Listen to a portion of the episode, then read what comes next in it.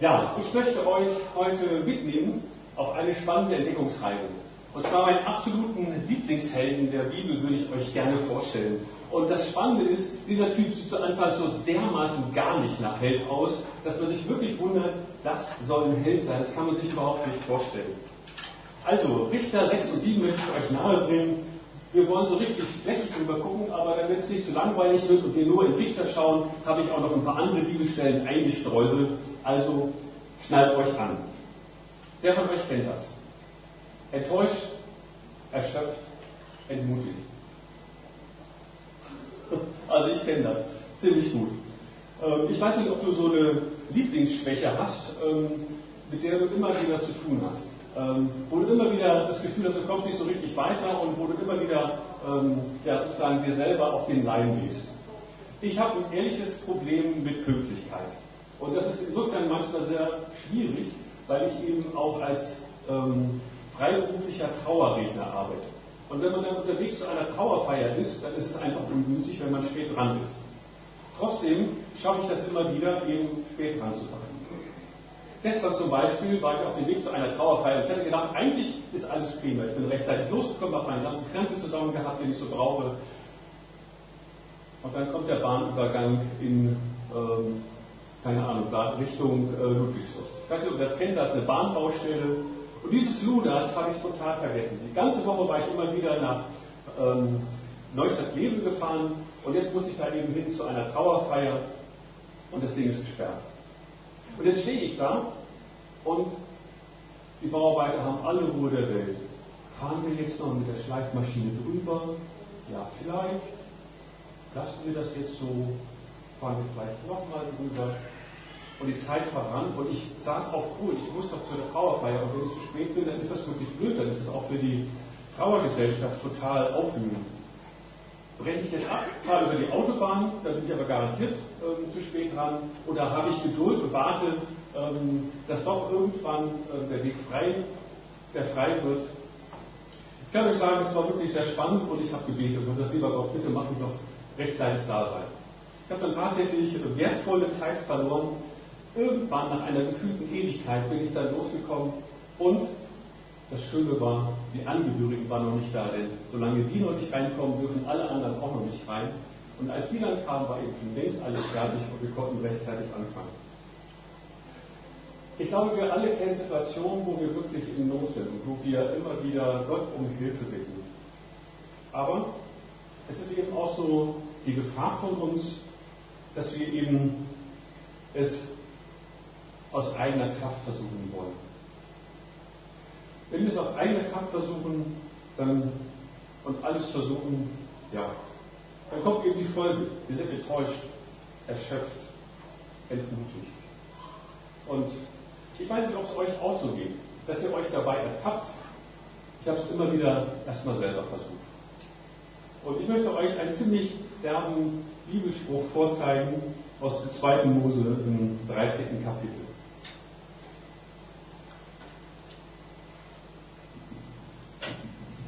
Als nun der Pharao das Volk hatte ziehen lassen, führte Gott nicht den Weg durch das Land der Philister, der am nächsten war. Denn Gott dachte, es konnte, könnte das Volk gereuen, wenn sie Kämpfe vor sich sehen. Und sie könnten wieder nach Ägypten umkehren.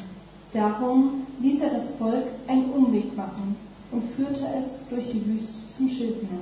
Das 2. Mose 13, 17 und 18.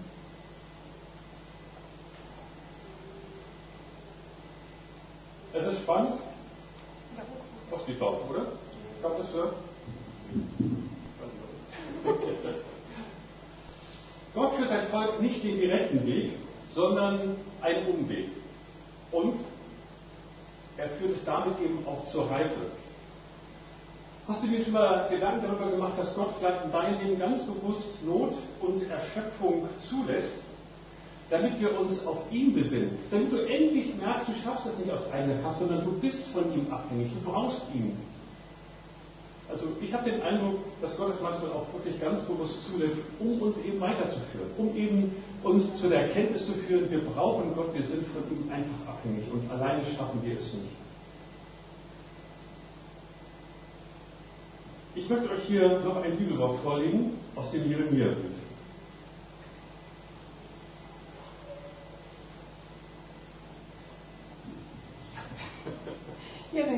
Jeremia 17, Vers 5 und 6. So spricht der Herr. Verflucht ist der Mann, der sich auf Menschen verlässt und hält Fleisch für seinen Arm und weicht mit seinem Herzen vom Herrn. Denn der wird sein wie ein Dornstrauch in der Wüste und wird nicht sehen das Gute, das kommt. Es soll ihm gerade nicht aus eigener Kraft passieren, sondern geht darum, Gott wirken zu lassen.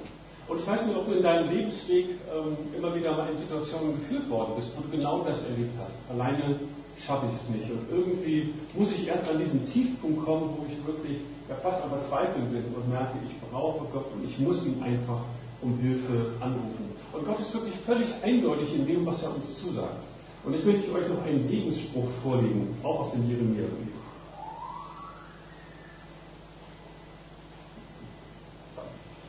Gesegnet ist, gesegnet ist aber der Mann, der sich auf den Herrn verlässt und dessen Zuversicht der Herr ist.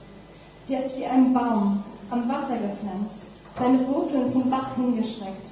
Denn auch wenn die Hitze kommt, fürchtet er sich doch nicht, sondern seine Blätter bleiben grün und er sorgt sich nicht, wenn ein dürres Jahr kommt, sondern bringt ohne Aufhören Früchte.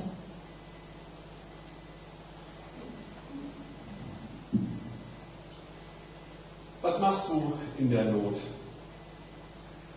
Verlässt du dich auf dich oder auf Gott? Und denk mal wirklich einen Moment drüber nach.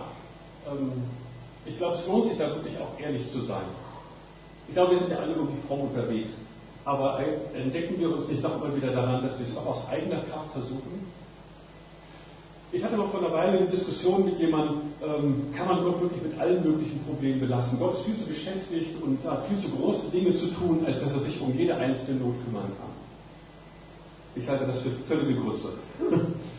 Denn Gott steht uns einfach bei, der sehnt sich danach, ähm, uns zu helfen, uns beizustehen. Und er möchte eben auch gerade, dass wir uns nicht auf unser Gefühl verlassen. Es geht gerade nicht darum, ob du dich stark fühlst, ob du das Gefühl hast, oh, jetzt bin ich aber voll im Glaubenssaft und jetzt kann ich ähm, alles wuppen, weil Gott auf meiner Seite ist. Sondern gerade dann, wenn du es nicht spürst. Und ähm, ich spiele immer wieder auch sehr spannende ähm, Lieder vor bei den Vorfeiern. Und gerade ein Lied ist für mich äußerst ähm, spannend und ermutigend. Ich weiß nicht, ob ihr das Lied kennt, so nimm denn meine Hände. Es ist eher so ein Lied für die reifere Generation. Ähm, aber es ist unglaublich, in welcher Situation dieses Lied voller Glaubenszuversicht und Hoffnung entstanden ist. Da ist äh, Julie Hausmann verlobt und ihr Verlobter ist schon nach Übersee vorausgefahren. Und sie freut sich darauf, nun endlich hinterherfahren zu können.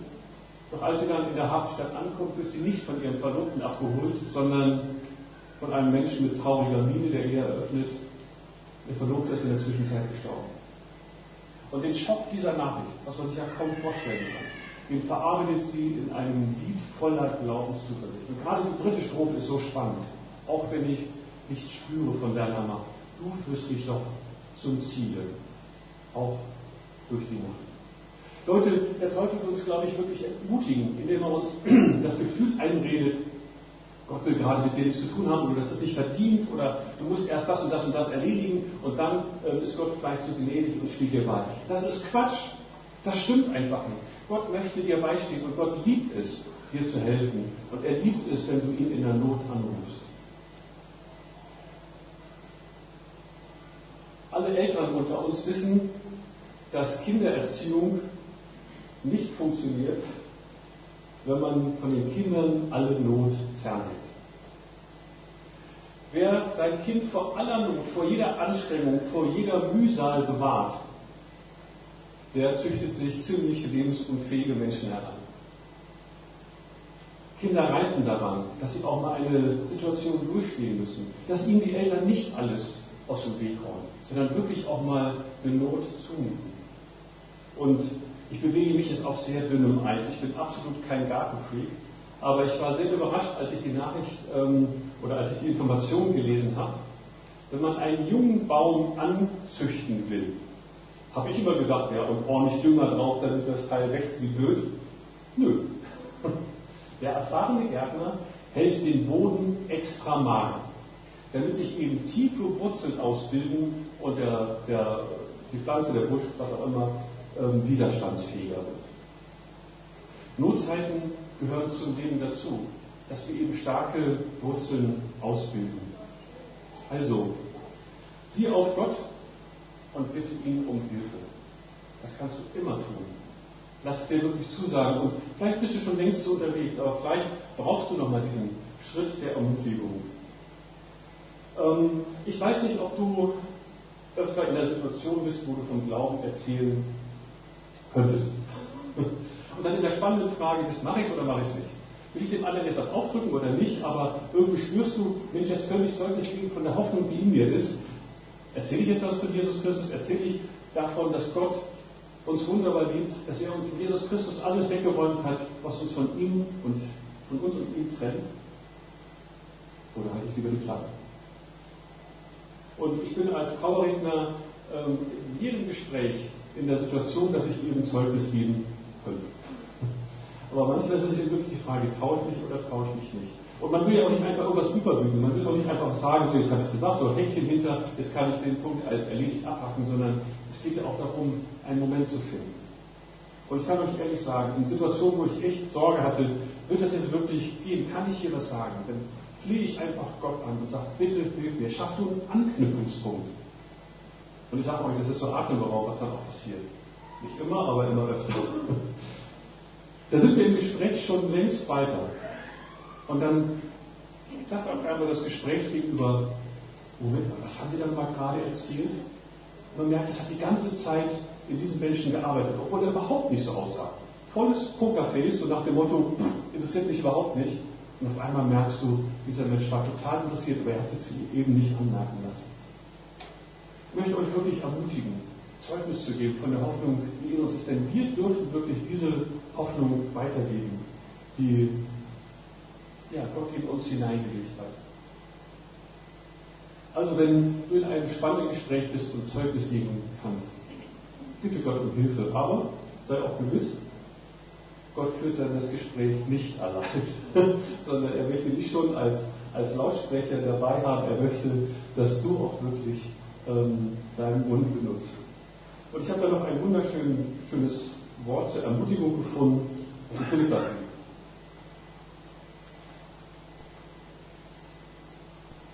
Philipper 2, Vers 13. Denn Gott ist, der in euch beides, der, der in euch wirkt beides, das Wollen und das Vollbringen, nach seinem Wohlgefallen.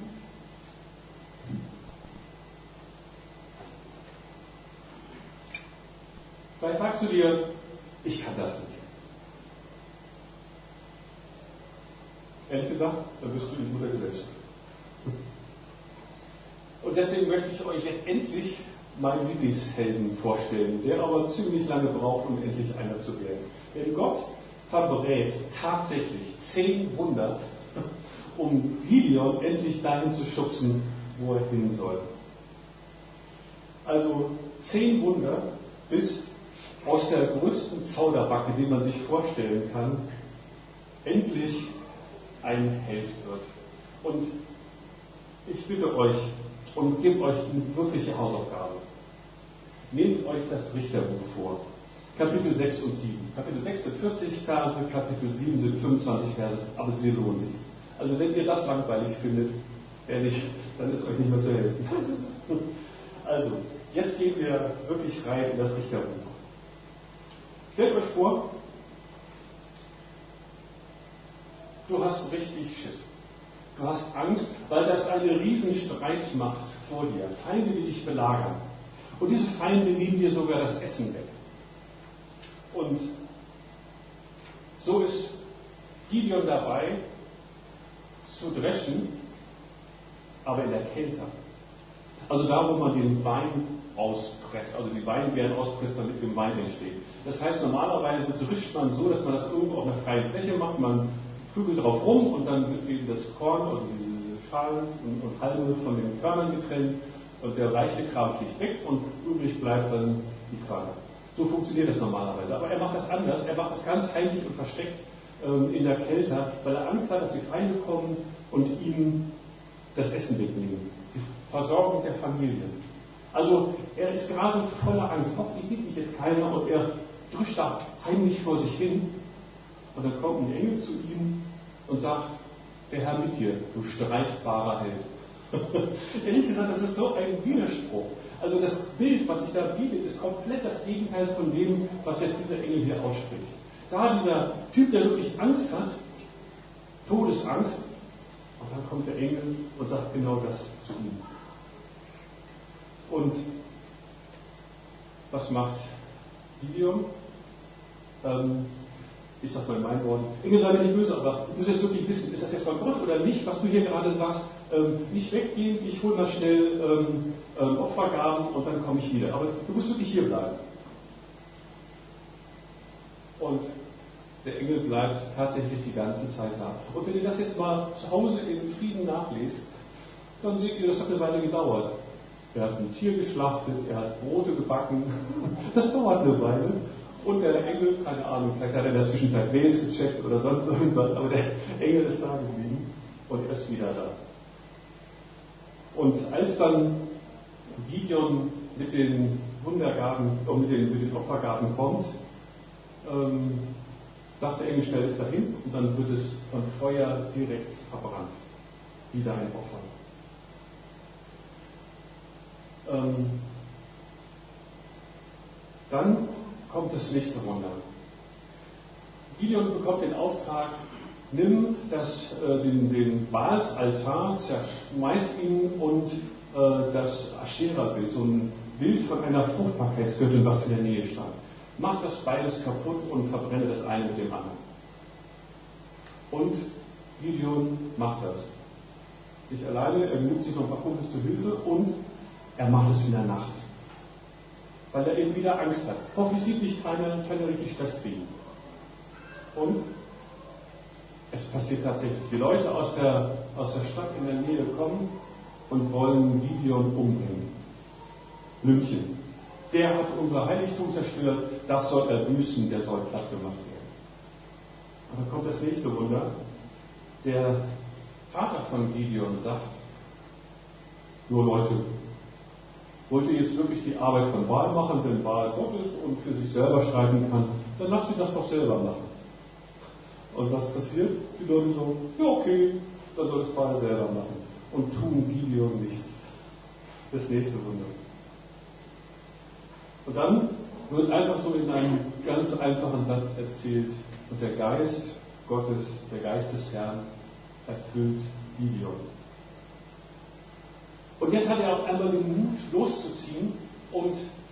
Kriegsvolk zusammen zu, ähm, zu sammeln nicht nur in seinem Volk Manasse, sondern auch in drei anderen Stämmen, sondern jetzt also alle möglichen ähm, Soldaten zusammentrommeln, um eben gegen dieses große Heer der Midianiter und Amalekiter ähm, in den Krieg zu ziehen. Ja. Aber ich habe gesagt, dass Gideon ein Zauderbacke ist. Und schon kriegt er wieder Muffensausen. Ihr müsst euch vorstellen, er hat 32.000 Leute zusammengetrommelt. Und plötzlich kriegt er Muffensausen und fragt, bin ich wirklich der Richtige?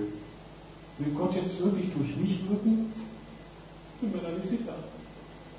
Und dann bittet er Gott also, sei mir nicht böse Gott, ich sage in meinen Worten, äh, ich möchte jetzt einfach Sicherheit haben und deswegen werde ich ähm, so ein Vlies aus Wolle auslegen und wenn das Tau nur da drauf ist und ganze Umgebung trocken ist, dann weiß ich, dass du mich wirklich ähm, zu dieser Aufgabe ähm, berufst, eben dieses Riesenheer äh, gegen die Midianiter zu führen.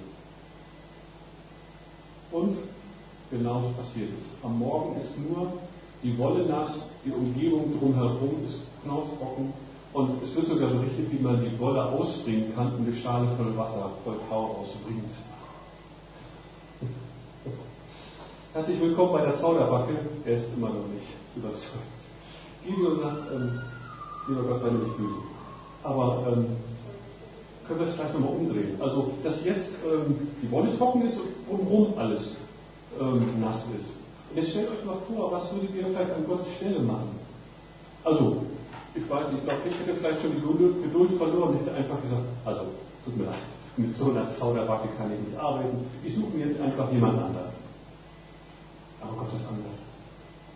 Gott bleibt dran, auch bei dieser Zauderbacke. Und deswegen passiert genau das umgekehrt. Der Tau ist auf dem Boden und nicht auf der Wolle. Und jetzt soll es eigentlich losgehen, aber jetzt sagt Gott, stopp. 32.000, Moment mal. Ihr könnt ja denken, dass ihr es dann aus eigener Kraft schafft. Es sind so viele. Gideon sagt zu allen Leuten, die Angst haben, sie dürfen nach Hause gehen. Jeder, der ähm, jetzt zu viel Sorge hat, zu viel Angst hat, einfach Schiss hat, der darf nach Hause gehen. Das macht Gideon und 22.000 Soldaten gehen nach Hause. Da waren es nur noch 10.000. Ich denke mal, das war ein ganz schöner Schock. Zwei Drittel gehen auf einmal weg. Und Gott sagt, nö, sind immer noch zu viele. Und jetzt kommt der ultimative Dusseltest. So bezeichne ich das einfach mal. Gott sagt, ich möchte die, die jetzt noch übrig geblieben sind, diese 10.000 sichten. Führe sie an die Wasserstelle und lass sie trinken. Und diejenigen, die das Wasser auflecken wie ein Hund, also ich kann mir echt nicht wirklich vorstellen, ich wollte es heute Morgen eigentlich mal ausprobieren, ob es überhaupt geht. Wie würdest du trinken, wenn du irgendwo an einer flachen Wasserstelle trinkst? Würdest du deinen Muskeln reinhalten und dann irgendwas auflecken wie ein Hund? Ja, normalerweise nicht, oder? Normalerweise würde man sich hinknien und das Wasser aus der Hand schöpfen und trinken. Also würde ich mal vermuten, dass man es das normalerweise so macht. Es haben sich da die Leute aus dem Volk Manasse und den anderen auch gedacht, 9700 trinken aus der Hand im Knie. 300 Dussels, die ihren Dussel reinhalten und rumlecken das Wasser, die bleiben übrig. Und mit diesen 300 muss jetzt Gideon in den Krieg ziehen gegen 120.000 Midianiter und Amalekiter. 300 Soldaten gegen diese Megamenge Feind. Und Gideon wäre keine Vollblut-Zauderbacke, wenn er jetzt nicht wieder Angst bekommen würde. Wieder. Und deswegen ist Gott so gnädig und sagt, Gideon, geh mal in das Lager der Midianiter, schleich dich leise an und spitz die Ohren. Und dann erzählen die Midianiter einen Traum. Also Gideon schleicht sich an und dann hört er, wie die Soldaten sagen, oh, ich habe heute Nacht einen Traum gehabt. Da ist ein Leib Brot durch das Lager gerollt und hat alles zerschmissen. Und dann sagt einer, ja, das ist das Schwert Gideon. Ich habe so eine Angst vor Gideon. Und dann fasst der arme Gideon endlich Mut. Und dann passiert der Überraschungsangriff bei Nacht. Mit seinen 300 Leuten, die teilen sich auf in drei Gruppen und dann mit Posaunen und ähm, Gefäßen und Fackeln stürmen sie am, in der Nacht in das Lager rein die sind so aufgeschreckt in der, in der Nacht, ähm, bringen sich dann gegenseitig um. Und so kann Gideon tatsächlich mit 300 Dussel diese Riesenmenge an Midianitern schlagen und eben sein Land befreien. Ich weiß nicht, wie es dir geht, wenn du das so hörst und sagst, ja, das ist eine schöne Geschichte, aber ich bin ja nicht Gideon. Ist ja schön, wenn Gott so gnädig ist und ein Wunder nach dem anderen an Gideon verbrät, aber ich bin ja nicht Gideon. Ich lese es jetzt mal schnell selber vor. Denn Gott ist, der in euch wirkt beides. Das Wollen und das Vollbringen. Nach seinem Wohlgefallen. Du darfst dich gerade, wenn du niedergeschlagen bist, gerade wenn du denkst, ich schaffe es nicht, dann darfst du dir auch an Gideon ein Beispiel nehmen und sagen, wenn an ihm zehn Wunder verbraten werden, warum sollte Gott dann mir nicht auch beistehen? Auch wenn sich das gerade nicht so anfühlt, auch wenn ich gerade das Gefühl habe, ich bin es nicht wert oder keine Ahnung, welche Gründe dagegen sprechen könnten, dass du dich an Gott wendest. Aber vertraue darauf, Gott liebt dich unendlich. Und wir haben vorhin gehört, ihr nicht werdet wie die Kinder. Gott möchte einfach, dass wir ihm vertrauen, ohne dass wir einen Grund dafür haben, ohne dass wir jetzt direkt ähm, äh, was erfahren, sondern einfach, Gott ist da und keine Ahnung, wie er es macht, aber ich verlasse mich drauf. Ich bin ja nicht Gideon, aber bitte Gott um Zuversicht. Das darfst du. Und ich behaupte, du darfst Gott auch, wenn es wirklich dran ist, um ein Zeichen bitten. Ehrlich gesagt, wenn ich in so einer Gesprächssituation bin und mich frage, kann ich Leute vom Glauben erzählen und auf einmal merke, wie dann so ein ähm, Entgegenkommen kommt, wie auf einmal die Leute sagen, was haben Sie da gerade noch erzählt? Ich merke, dass Sie da wirklich im Gedanken dabei waren. Dann darfst du dich darauf lassen, Gott ist bei dir. Und Gott schenkt manchmal wirklich herausragende Zeichen, um beizustehen. Ich habe das selber in meinem Leben erlebt. Gott ist so unendlich gnädig. Und nicht, weil irgendjemand so toll ist oder es verdient hat, sondern weil er einfach gerne gebeten wird und gerne schenkt. Ich möchte euch zum Schluss noch diesen, dieses Wort geben.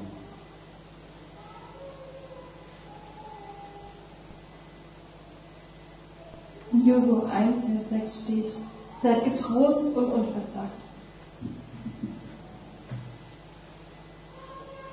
Josua hat sich in der Situation gefragt, wie soll ich es schaffen, das Volk über den Jordan zu bringen?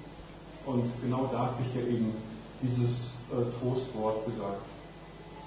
Wenn du dir sagst, ich bin nicht Gideon, bitte Gott um Zuversicht und vielleicht sogar um ein Zeichen, das dir Zuversicht gibt, Zuversicht weckt, dass Gott wirklich bei dir ist. Gott will auch durch dich wirken. Verlass dich drauf. Gerade dann, wenn du Zeugnis geben willst, wenn du Zeugnis geben kannst, verlass dich darauf, Gott ist da. Er steht dir bei. Denn es ist uns auch verheißt, dass er uns genau dann die Worte gibt, die wir brauchen. Und wenn du in einer schwierigen Situation bist, Gott steht dir bei. Und bitte ihn um Gewissheit, dass du dich wirklich drauf verlassen kannst. Wenn du Mühe hast, da gerade dran zu glauben, das irgendwie für dich anzunehmen, dann brauchst du vielleicht auch Gebetsrückenwind. Leute, die das für dich tun. Deine Familie, deine Freunde, Leute, die um dich herum sind, deine Gemeinde, die für dich beten. Und das ändert alles. Dazu möchte ich eine kleine Geschichte erzählen. Als wir vor einigen Jahren einen Jugendgottesdienst hatten, da hatte ich einen bunten Jugendbus und damit durfte ich auf öffentlichen Plätzen rumstehen und zum Jugendgottesdienst einladen. Und es war wirklich spannend, damit rumzustehen, einfach so auf dem Pfaffenteich Südufer zum Beispiel. Und viele Leute waren einfach total desinteressiert und vorbeigegangen.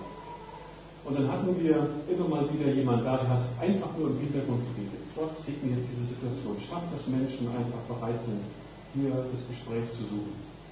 Und das Schönste, was ich da erlebt habe, ist, da war ein Jugendlicher, der wusste nicht, dass da jemand im Hintergrund betet. Und am Tag vorher war die Frau nicht da gewesen, hatte gebetet, am Tag später war sie dann da. Und er sagte, heute ist irgendwas anderes. Ich kann es nicht fassen, aber irgendwie sind die, sind die Leute heute anders drauf. Leute, Gebetsrückenwind bewirkt was. Und wenn du selber gerade Mühe hast, irgendwie Gott um Hilfe zu bitten, dann finde Leute, die das für dich tun. Ich bin mir sicher, du wirst Leute finden.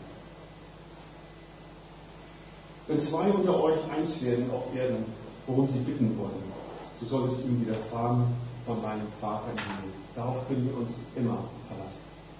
Also, Gott ermutigt dich. Verlass dich drauf. Wenn es bei Gideon tut, tut es bei dir erst recht. Amen.